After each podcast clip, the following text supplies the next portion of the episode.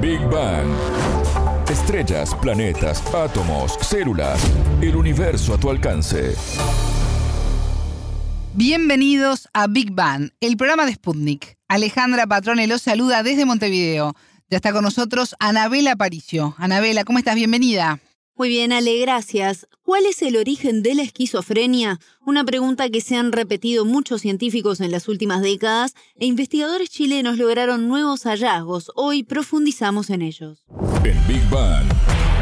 Temas, preguntas, expertos, para entender el cosmos, para entender la vida, para entender nuestro planeta.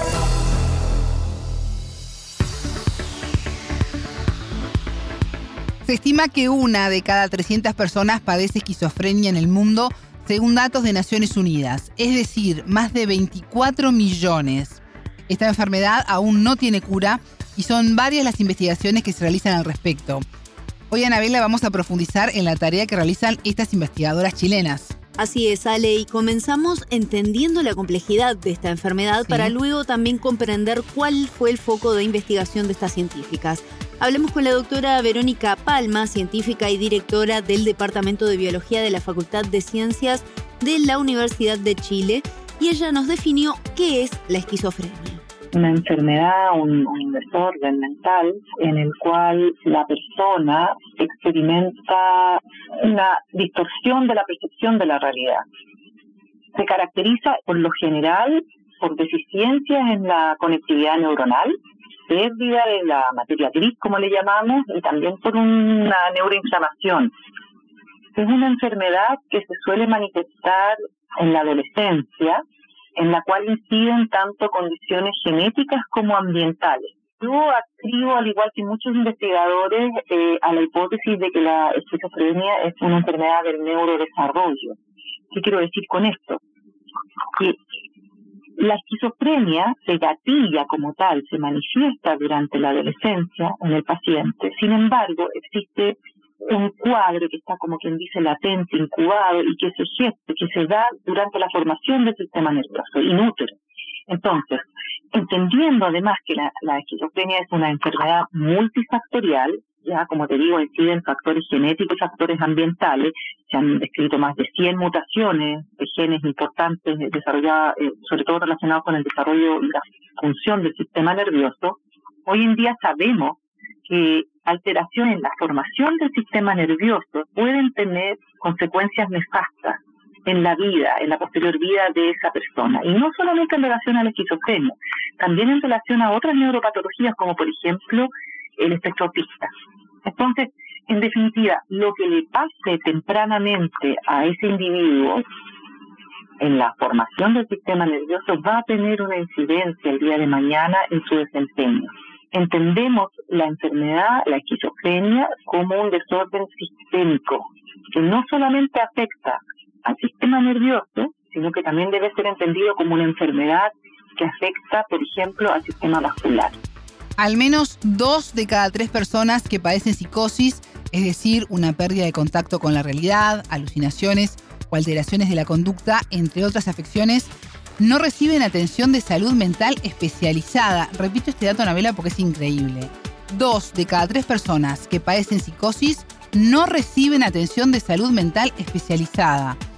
Los diagnósticos tardíos y las demoras en iniciar tratamiento también afectan la calidad de vida del paciente. ¿Esto tiene cura? Y no, no tiene, pues es una enfermedad crónica y hasta el día de hoy los tratamientos muchas veces pueden no llegar a ser efectivos porque se llega tarde al paciente. Como ha pasado con muchas patologías, con la pandemia esto se agravó aún más, ¿verdad?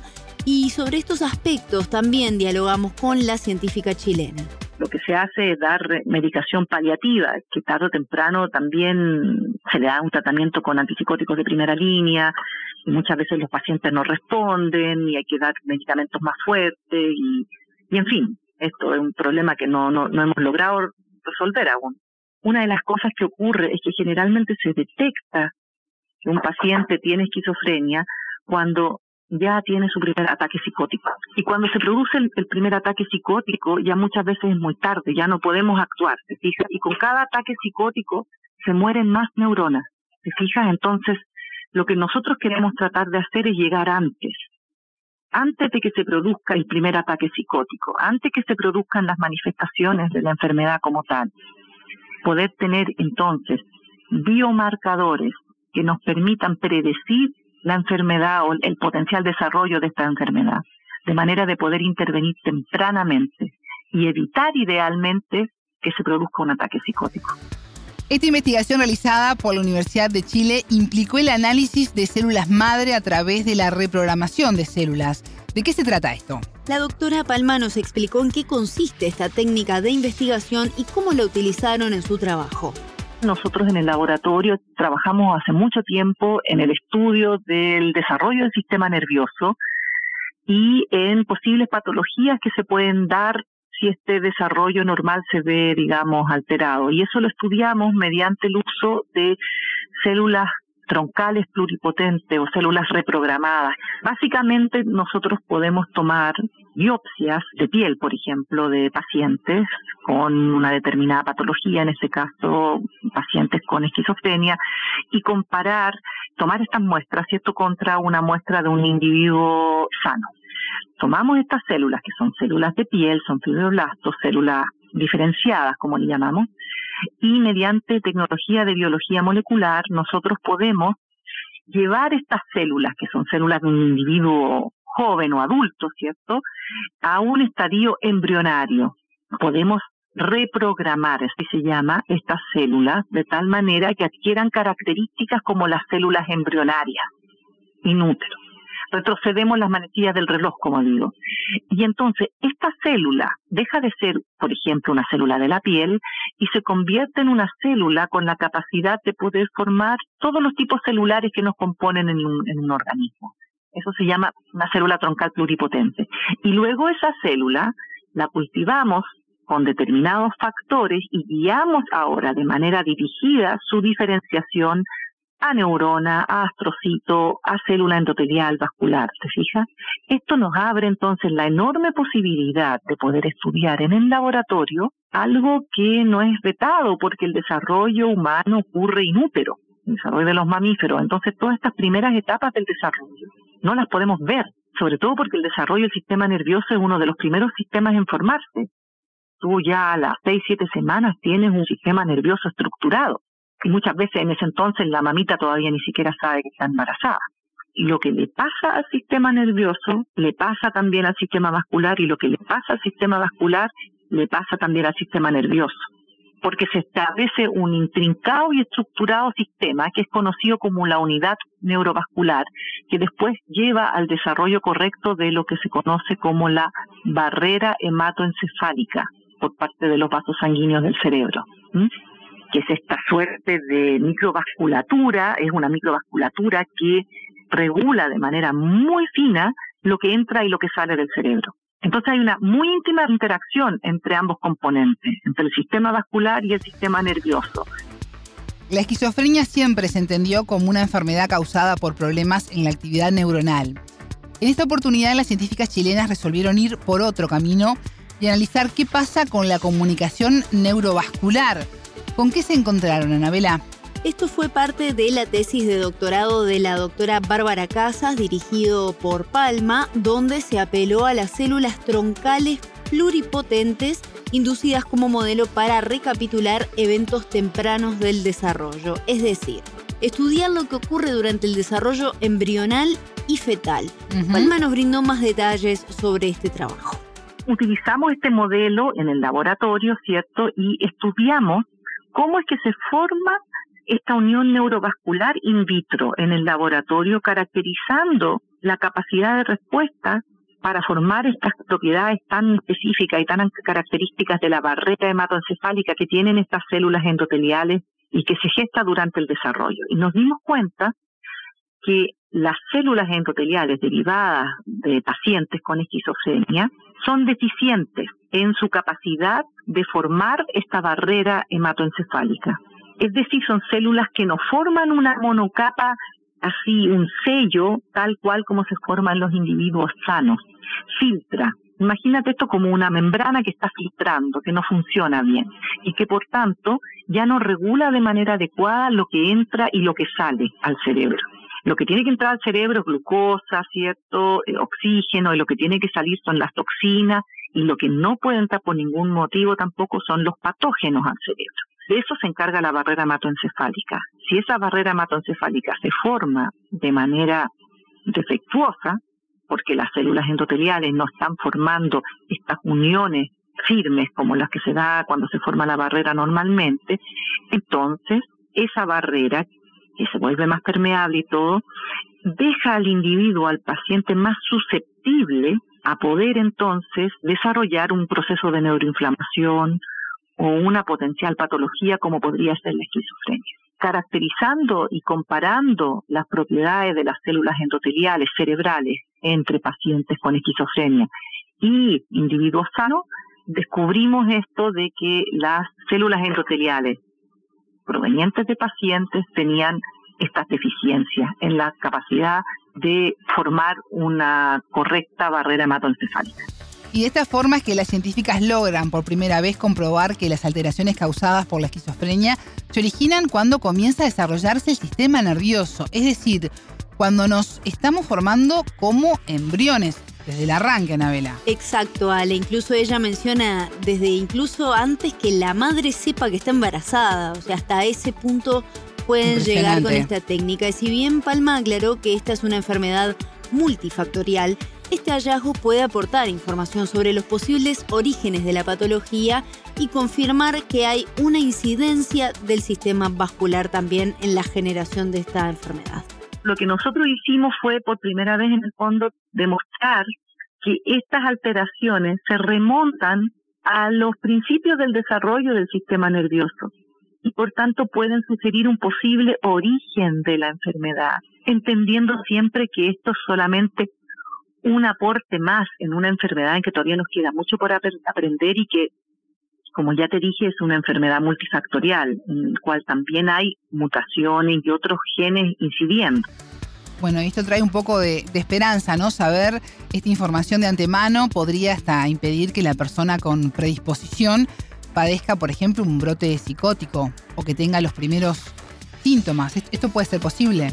Claro, Ale, y justamente también mejorar la calidad de vida en muchos sentidos, porque entendamos que esta enfermedad, como genera todos los diferentes trastornos y afecciones en la personalidad, en, la, en, la, forma de actuar, en su convivencia en la sociedad, los aísla de alguna forma de la sociedad, les impide incluso a veces trabajar, les genera una cantidad de inconvenientes que a su vez eh, contribuyen a tener más problemas de otro tipo en su salud mental y en su vida cotidiana. Porque la propia sociedad eh, no sabe, todavía no, no tenemos muy claro cómo poder incorporar e incluir a una persona con esquizofrenia. Claro, incluso cómo convivir o cómo manejar cuando tiene un brote, por ejemplo. Eh, nos queda mucho. Que da miedo, ¿no? Exactamente. Muchas veces, ¿cómo actuar? ¿Qué hago? ¿Lo contengo? ¿No lo contengo? ¿Por qué lado? Claro, y muchas veces ante el miedo mejor eh, lo hacemos a un costado para no tener que lidiar con ello.